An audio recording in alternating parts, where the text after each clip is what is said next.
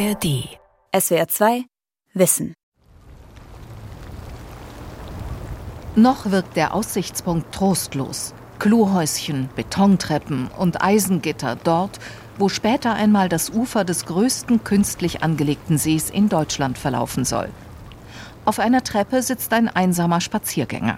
Ja, ich hoffe mal, dass es irgendwie noch ein schöner See wird, aber ob das Wasser reicht, zweifelt man überall, oder? Bisher sieht man vom Cottbusser Ostsee vor allem Sand, Gestrüpp und ein paar Bäumchen. Eine Mondlandschaft, die der Tagebau im Lausitzer Braunkohlerevier hinterlassen hat. Naja, die Kohle haben wir gebraucht und das ist nur die Folge hier davon. Ne? Nun muss man sehen, dass man das Beste davon macht. Ne? Halb fertig sieht's aus. Es fehlt einfach Wasser, das ist das Problem. Wenn die Bergbaugrube zum Badesee wird, strahlt ums Wasser. Von Achim Nur. Mitten in Brandenburg, gut 100 Kilometer südöstlich von Berlin, soll der Ostsee später einmal 19 Millionen Quadratmeter mit Wasser bedecken. Eine Fläche so groß wie 2600 Fußballfelder. Mehr als 80 Prozent des Wassers dürfen laut Genehmigung des Landes Brandenburg aus der Spree entnommen werden, meldet der bis heute verantwortliche Tagebaubetreiber. Das macht 88 Milliarden Liter Wasser. Aber war da nicht was? Gelten Brandenburg und die Spreestadt Berlin nicht schon jetzt als Dürregebiete, in denen wasserwirtschaftliche Mangelsituationen zunehmen werden, wie das Umweltbundesamt in Beamtendeutsch verkündet?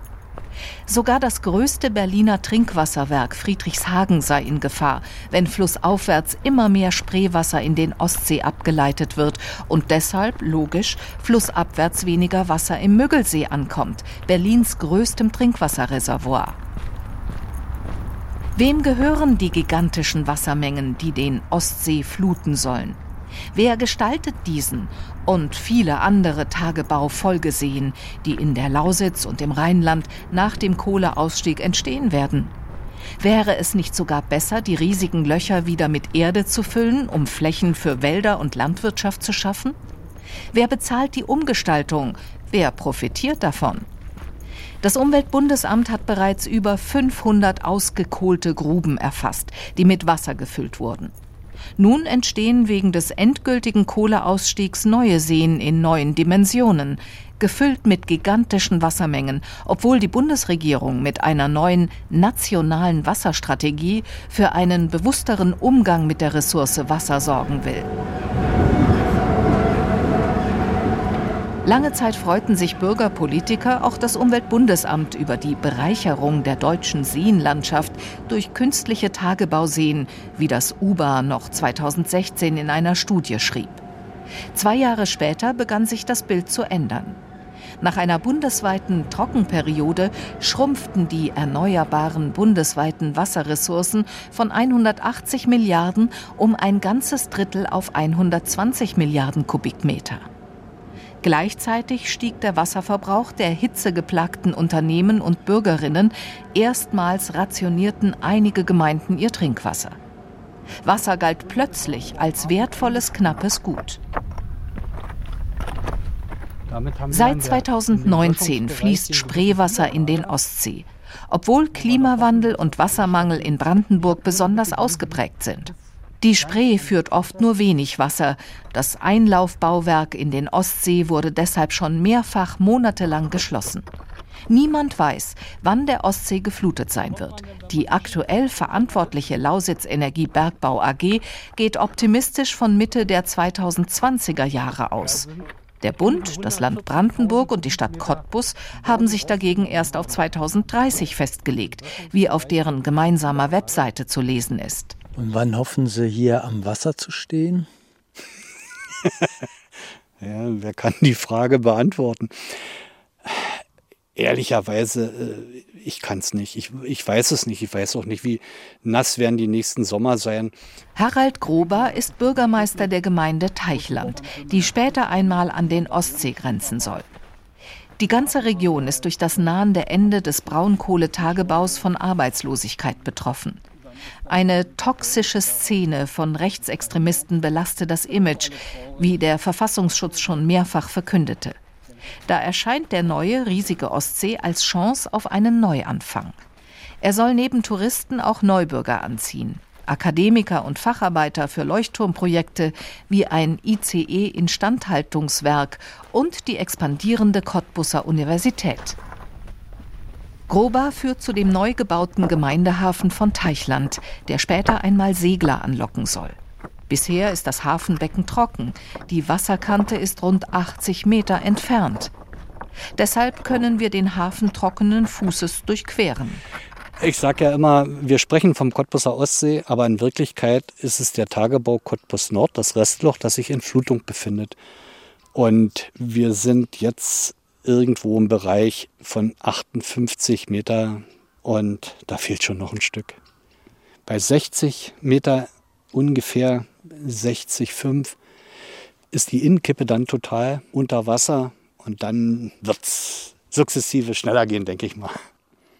Ich hoffe, dass 28 das Ziel erreicht ist, dass wir einen nutzbaren Seewasserstand haben. Dann können wir hier in die Vollen gehen, was das Hinterland betrifft. Als sich der Kohleabbau zu DDR-Zeiten durch die Landschaft fraß, wurde Grobers Heimatdorf geräumt. Er selbst fuhr Planierraupen, mit denen er Tagebaugruben so weit öffnete, bis seine Kollegen die Kohle abbauen konnten. Die Baggerei erforderte Sachverstand. Große Erdmassen mussten so getürmt werden, dass sie stabil liegen blieben. Nun müssen diese hinterlassenen Erdhaufen umgebaut werden zu stabilen Uferböschungen, die am besten ewig halten sollen. Wenn Seeufer später in Bewegung geraten, wird es teuer, schnell auch lebensgefährlich. Wir haben hier märkischen Sand ohne bindige Anteile und ich muss mal sagen, auch selbst hier am Nordufer, die gewachsene Böschung bereitet doch dem Betreiber ein bisschen Kopfschmerzen und uns auch, weil wir nicht wissen, wie die Lösung aussehen soll. Ja, und da hätten wir vielleicht so ein bisschen mehr Offenheit erwartet. Das fehlt mir so ein bisschen. Wären die Böschungen stabil, wenn der See voll ist für den Badebetrieb, wann kann es touristisch genutzt werden? Oder geht es überhaupt? Was muss man tun, damit es funktioniert, bevor man noch mehr Geld in touristische Sachen reinsteckt, die dann vielleicht an dieser Stelle überhaupt nicht stattfinden können? Im Mai 2023 zeigt die Umschau des MDR-Fernsehens Amateuraufnahmen eines gewaltigen Erdrutsches an einem anderen Tagebausee. Dramatische Minuten am Knappensee bei Hoyerswerda im März 2021. Das Ufer rutscht ab. Fuck. Ach du Scheiße, guck dir das an, ey. Ein Bauunternehmen sollte aus dem Abraum eines einstigen Tagebaus die Ufer des neuen Sees errichten. Doch die Arbeiten lösen einen Erdrutsch aus. Auf 500 Metern bricht das Ufer ein, Bäume stürzen in den Krater. Schon 2014 waren erste Risse im Ufer entdeckt worden.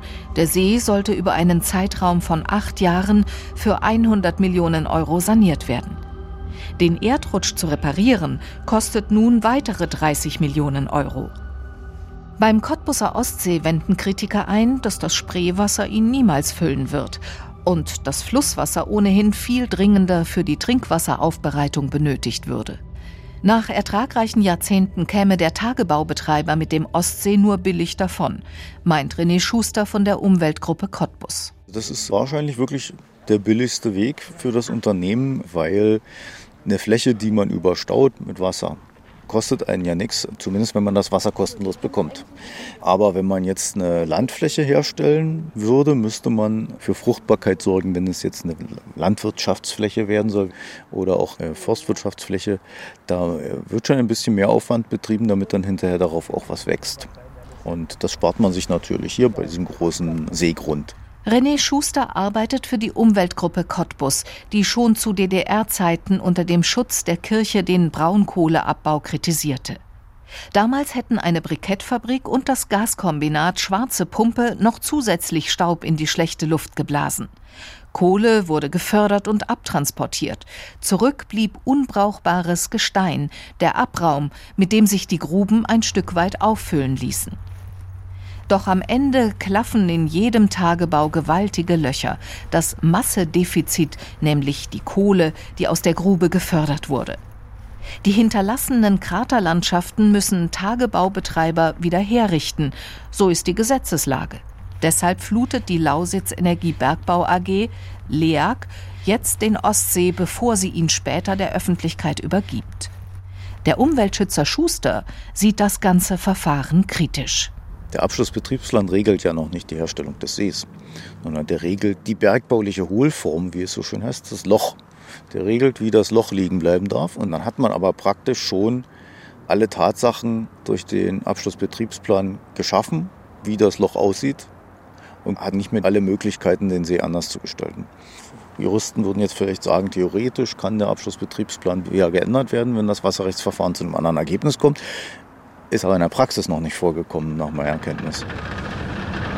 Die LEAG verweigert ein Interview vor Ort wegen Urlaubsplanungen und der Befürchtung, dass, Zitat, komplexe Zusammenhänge im Radio nicht richtig herüberkommen könnten. Auf schriftliche Anfragen teilt die LEAG mit, Tagebauflächen, die ausgekohlt sind, werden umgehend rekultiviert. Es gibt vier klassische Nutzungsarten für die Bergbaufolgeflächen. 12 Prozent werden landwirtschaftlich genutzt, ungefähr 45 Prozent werden zu Waldflächen. Am Ende der Tagebauaktivität nehmen die Bergbaufolgeseen rund ein Viertel der Flächen ein. Der restliche Anteil bleibt dem Naturschutz vorbehalten. Die LEAG fördert nach eigenen Angaben gut ein Drittel der Gesamtfördermenge an Braunkohle in Deutschland. Und wegen des Ausstiegs aus der Kohleförderung im Jahr 2038 erhält das Unternehmen stolze 1,75 Milliarden Euro als Entschädigung. Die RWE Aktiengesellschaft mit Sitz in Essen ist sofort zu einem Ortstermin bereit. Sie lädt zum Tagebau Hambach, 30 Kilometer westlich von Köln. Nahe der niederländischen Grenze sind in der größten Braunkohlegruppe Europas zwei der größten Bagger der Welt im Einsatz. Gero Winzelberg kennt die Reaktionen der Besucher am Grubenrand. Viele sind beeindruckt von den Dimensionen, aber gleichzeitig besorgt angesichts der radikalen Naturzerstörung. Wir blicken über 400 Meter tief hinunter. Gero Winzelberg ist Tagebauplaner bei RWE Power. Die Braunkohleförderung, die wir heute hier sehen, hat eigentlich in den 70er Jahren angefangen, im Zuge der Ölkrise mit einer großen Energieknappheit. Und das war dann ein Prozess, der bis heute anhält und noch einige Jahre weiter anhalten wird im offenen Tagebaubetrieb. Und danach folgt noch eine jahrzehntelange Rekultivierungsphase, bis dann in etwa 40, 45 Jahren von heute hier ein großer Tagebausee sein wird. Im Tagebau Hambach werden jährlich rund 250 Millionen Kubikmeter Abraum bewegt, um 40 Millionen Tonnen Braunkohle zu fördern. Vom Aussichtspunkt Terra Nova sieht man links im Südosten, wie gerade Geröll abgefahren wird. Rechts im Nordwesten türmen sich alte Abraummassen zu riesigen Halden. Auch hier fehlen durch die abtransportierte Kohle hunderte Millionen Tonnen an Masse. Und wie anderswo ist noch viel mehr verschwunden. Nicht sicht, aber messbar fehlen enorme Mengen an Grundwasser. Es wird seit Jahrzehnten abgepumpt und abgeleitet, um die Grube trocken zu halten. Das Grundwasser ist hier, um im offenen Tagebau die Gewinnung der Kohle zu ermöglichen, abgesenkt worden. Und dementsprechend hat sich der Grundwasserstand natürlich deutlich verringert. Im vorbergbaulichen Zustand wäre von hier, wo wir stehen, am Rande des Tagebaus Hambach etwa 10 Meter unter der Geländeoberfläche das Grundwasser aufzufinden gewesen und das ist jetzt sehr weit abgesenkt worden. Also heute fördern wir hier etwa 500 Millionen Kubikmeter Wasser im Jahr im gesamten Rheinischen Revier allerdings. Nicht nur für den Tagebau, sondern auch für die Tagebau Innen- und Garzweiler. 500 Millionen Kubikmeter. Diese Wassermenge könnte 200.000 olympische Schwimmbäder füllen. In Hambach leiten hunderte Pumpen das Grundwasser ab. Das hat natürlich auch Auswirkungen auf die benachbarten Flüsse. Beispielsweise führt die Erft heute durch die Einleitung von Sümpfungswasser hier aus dem Tagebau viel mehr Wasser als im natürlichen Zustand. Das heißt, die Erft als wesentlicher Vorfluter hier aber ein Großteil des Wassers wird halt auch genutzt, beispielsweise für die Stützung von Feuchtgebieten im Nordraum von Garzweiler, aber natürlich auch für die Kraftwerkswasserversorgung. Das heißt, hier im Rheinischen Revier können wir halt auch in heißen Sommern den Betrieb der Kraftwerke sicherstellen. Anders als beispielsweise von Kraftwerken, die an Flüssen liegen und auf Flusswasser für die Stromerzeugung angewiesen sind. Und es gibt natürlich auch die Sophienhöhe. die zum allergrößten Teil rekultiviert ist, die einen sehr großen Waldbestand hat. Für die Sophienhöhe hat die RWE AG einen 200 Meter hohen künstlichen Berg aus Abraum errichtet. Gleich neben der Grube wachsen dort seit mehr als 35 Jahren Bäume, inzwischen angeblich mehr als 10 Millionen. Auch Rehe und Wildschweine sollen gesichtet worden sein. Diese Renaturierung Deluxe dient RWE als Aushängeschild. Boden wird zu ökologischen Zwecken rekultiviert, statt ihn einfach mit Wasser zu überfluten. Nach RWE-Angaben fielen dem rheinischen Tagebau bisher rund 290 Quadratkilometer Land zum Opfer. 200 Quadratkilometer seien bereits wieder hergerichtet worden. Über 100 als Ackerland, fast 80 als Wald und nur 20 Quadratkilometer als Wasser und sonstige Flächen. Geht in die Breite und versucht in den Wald zu kommen. Hebt euch doch! Mensch, das könnten eure Kinder sein! Am anderen Ende der Hambacher Grube, gegenüber der Sophienhöhe, stehen die Reste des Hambacher Forsts. Symbol für Umweltaktivisten, die für einen schnelleren Kohleausstieg kämpfen und dort mehrfach mit dem RWE-Werkschutz sowie der Polizei zusammenstießen. Der Hambacher Forst wuchs nach der letzten Eiszeit heran und galt als ökologisch hochwertig. Dann wurde er für den Tagebau auf ein Achtel seiner ursprünglichen Fläche abgeholzt. Der Restwald droht heute zu verdursten, weil die kahle Grube nebenan Trockenheit, Staub und Hitze erzeugt und das Grundwasser fehlt. Dirk Jansen untersucht beim Bund für Umwelt und Naturschutz BUND die ökologischen Folgen des Kohleabbaus. Ja, Sie müssen sich das bildlich so vorstellen wie in einer großen Badewanne. Der Stöpsel, den ich rausziehe, die ganze Wanne läuft leer. Und das hat dann Auswirkungen halt bis weit in den niederländischen Nationalpark de Mainweg, hat Auswirkungen hier in die grundwasserabhängigen Feuchtgebiete an Schwalmnette, die heute schon durch Ausgleichswassermaßnahmen nur am Leben gehalten werden können. Wir debattieren heute über Dürren, über Wasserkrisen. Das ist eine gigantische Entnahme, für die die meiste Zeit RWE noch nicht mal was bezahlen musste. Sie werden mich nicht anfassen, haben Sie das gehört? Alles okay, Sie fassen mich nicht an. So, Schuhe noch aus vielleicht? 2018 erwirkte der BUND einen vorläufigen Rodungsstopp für den Hambacher Forst. Nach einer Großdemonstration am Grubenrand stoppte die nordrhein-westfälische Landesregierung die Räumung von Aktivisten, die den Wald besetzt hatten. Dann entschied die Politik im Kohlekompromiss, dass die Reste des Hambacher Forsts erhalten bleiben. RWE verpflichtete sich, weitere Milliarden Euro in sensibel gestaltete Renaturierungen zu investieren. Auf seiner Webseite meldet das Unternehmen, dass an der Sophienhöhe und anderswo schon, Zitat, neue Paradiese für bedrohte, teils als ausgestorben geltende Pflanzen und Tierarten entstanden seien. Der Umweltschützer Jansen betrachtet diese neu geschaffene Natur aber nur als Imitat. Es ist grundlegend was anderes. Wo vorher ein Wald war, wie im Falle Hambachs, wird ein 360 Meter tiefer See dann irgendwann mal entstehen.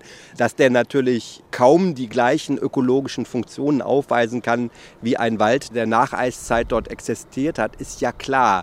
Der Hambacher See wird der zweitgrößte See nach dem Bodensee sein in Deutschland. Welche ökologischen Funktionen die haben können, wenn sie denn mal irgendwann voll sein sollten, kann man nicht seriös abschätzen. Große Teile Teile dieser Seen werden ökologisch minderwertig sein. Während der Kohleförderung gelangen mit dem freigelegten Abraum Minerale wie Pyrit in Kontakt mit Luftsauerstoff und bewirken beim Wiederanstieg des Grundwassers chemische Reaktionen. Um den pH-Wert des Wassers zu korrigieren, wird in vielen Gruben schon jetzt Kalk eingesetzt. Wir haben Beispiele von alten Braunkohlerestlöchern, die auch inzwischen sehen sind, wie das Zieselsmar. Ohne Zugabe von Kalk hat das Wasser dort einen pH-Wert von 2,2. Das ist Zitronensäure. Das ist also extrem sauer. Der gesamte Grundwasserkörper hier, der durch die Braunkohlentagebau betroffen ist, wird darunter noch hunderte von Jahren leiden. Im Rheinland soll der Kohleabbau bereits 2030 enden. Wenn die Wasserpumpen dann nach und nach abgeschaltet werden, wird wieder Grundwasser in die Gruben sickern. Doch wie am Ostsee soll auch hier vor allem Flusswasser abgezweigt werden, um die Seen schneller zu füllen. Aus dem Rhein sollen bis zu 1,6 Milliarden Liter Wasser pro Tag gezapft und durch ein 45 Kilometer langes Rohr in die Reviere Hambach und Garzweiler geleitet werden. Volumen allein des neuen Tagebausees Hambach etwa 4 Billionen Liter Wasser. Trotz der gewaltigen Zufuhr aus dem Rhein wird die Seebefüllung voraussichtlich erst zur kommenden Jahrhundertwende vollständig abgeschlossen sein, schreibt die RWE AG in einer Broschüre zu ihrer Rheinwassertransportleitung. Gero Winzelberg blickt optimistisch in diese ferne Zukunft. Ja, also für die Aufwendungen nach Beendigung der Kohleförderung werden sogenannte Rückstellungen gebildet. Das sind mehrere Milliarden Euro. Die sind also quasi dem Konzernzugriff auch entzogen und werden jährlich überprüft. Und RWE als Gesamtunternehmen hat natürlich auch eine ja, sogenannte Growing Green Strategie, das heißt massive Investitionen in erneuerbare Energien, ein langfristig zukunftsfähiges Geschäftsfeld. Insofern gehe ich davon aus, dass RWE noch viele Jahrzehnte als erfolgreiches Unternehmen auch dafür in der Verantwortung steht und das auch schultern kann. Das wäre auch sehr im Sinne der Öffentlichkeit. Denn wenn die Aktiengesellschaft RWE die Energiewende nicht überleben und stattdessen pleite gehen sollte, würden die Steuerzahler für die gewaltigen Investitionen aufkommen müssen. An der Lausitz müssen die Steuerzahler auf die Aktiengesellschaft LEAG hoffen. Nach der Wende gehörten die Lausitzer Tagebaue zuerst einem Konsortium westdeutscher Energieversorger inklusive RWE, dann einem deutschen Tochterunternehmen des schwedischen Energiekonzerns Vattenfall. Inzwischen hat der Tscheche Daniel Kretinski die LEAG über Beteiligungsgesellschaften aufgekauft. Deshalb wird der Milliardär wohl auch die 1,75 Milliarden Euro Entschädigung kassieren, die die LEAG für den Ausstieg aus der Kohleförderung vom Bund erhält. Greenpeace nennt Kretinsky einen Zocker, der sich aus der Verantwortung zur Rekultivierung der Braunkohlegruben stehlen und gleichzeitig spekulativ auf die Zukunft der Braunkohle wetten würde. Unser Rechtsgutachten belegt, dass die Bergbauämter unverzüglich insolvenzsichere Sicherheitsleistungen von der LEAG einfordern müssen. Die Aufsichtsbehörden haben die gesetzlich vorgeschriebene Pflicht zu handeln. Greenpeace befürchtet, dass die von der LEAG eigens gegründeten Zweckgesellschaften für die Tagebausanierung nicht genügend Finanzmittel ansammeln werden, um die Milliardenkosten der Rekultivierung zu finanzieren. Die LEAG weist diese Darstellung zurück. Sie habe bereits insgesamt knapp zwei Milliarden Euro in eigens gegründeten Vorsorge- und Entwicklungsgesellschaften für Brandenburg und Sachsen abgesichert und an die jeweiligen Länder Brandenburg und Sachsen verpfändet, damit diese bei einer Insolvenz der LEAG Zugriff auf das Sondervermögen haben und dieses verwerten können. Außerdem sichert eine Anlagerichtlinie, dass nur in solche Anlagen und Projekte investiert wird, die nachhaltig und unter Risikogesichtspunkten gut bewertbar sind und die eine entsprechende Rendite erwarten lassen.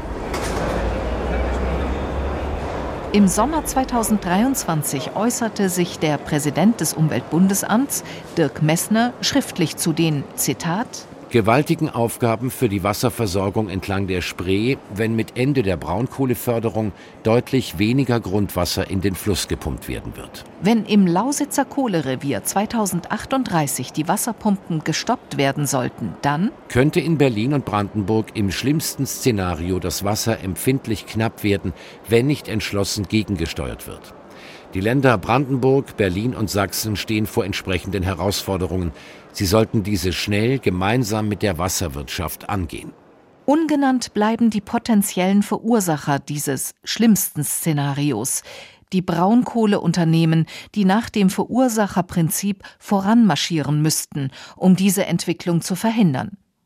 Jörg Frauenstein verantwortet das UBA-Gutachten zu den wasserwirtschaftlichen Folgen des Braunkohleausstiegs in der Lausitz redaktionell. Es war für uns klar, dass die Lausitz ganz speziell natürlich auch eine besondere Brisanz hat. Dazu kommt, dass der Umweltausschuss des Deutschen Bundestages uns da einen Auftrag erteilt hat und gesagt hat, also UBA, guck dir das mal an, damit wir ein Bild bekommen. Hier geht es auch darum, verursacherbezogen zuzuordnen. Welcher Part dieses privaten Bergbauengagements hat zu welchen Schäden geführt?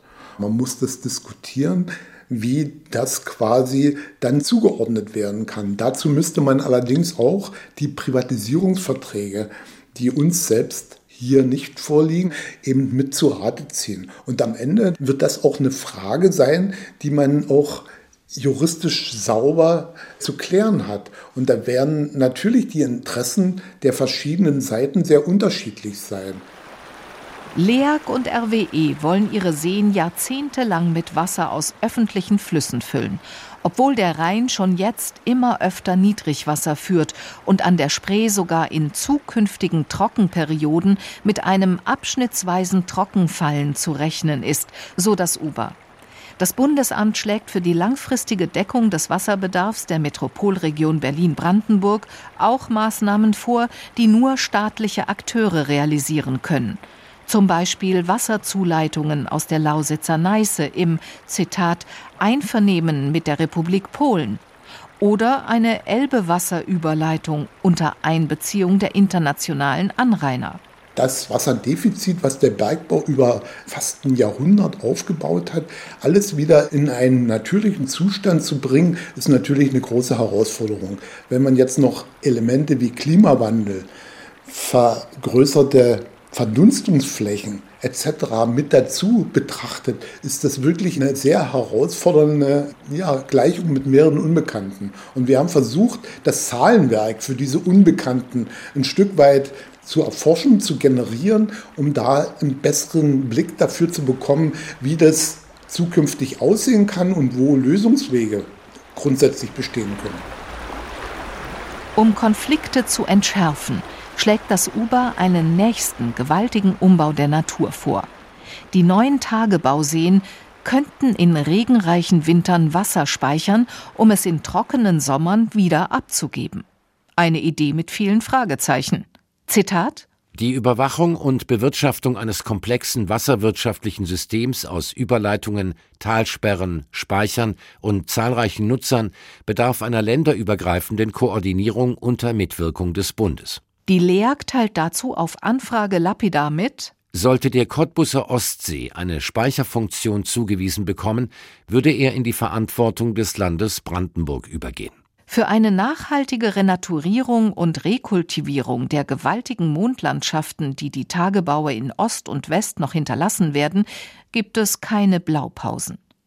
Erst recht nicht für die bisher nur angedachten Szenarien des UBA für neue wasserwirtschaftliche Systeme, die langfristig die hinterlassenen Schäden ausgleichen sollen. SWR 2 Wissen wenn die Bergbaugrube zum Badesee wird. Von Achim Nuhr. Sprecherin Birgit Klaus. Redaktion Dirk Asendorf. Und das bin ich. Wenn euch diese Sendung gefallen hat, dann interessiert euch vielleicht auch ein Blick nach Irland. Dort denken Landwirte darüber nach, wie sich Milchviehhaltung und Klimaschutz vereinbaren lassen. Das klingt dann zum Beispiel so. Look, our target would be, I suppose, to produce a cow that would be doing 500 kilos of milk solids. Die Folge heißt Klimafreundliche Kühe, wie Irland die Milchviehhaltung retten will. Und ihr findet sie in der SWR 2 App und überall, wo es Podcasts gibt. SWR 2 Wissen. Alle Folgen in der ARD Audiothek. Manuskripte und weitere Informationen unter swr2wissen.de.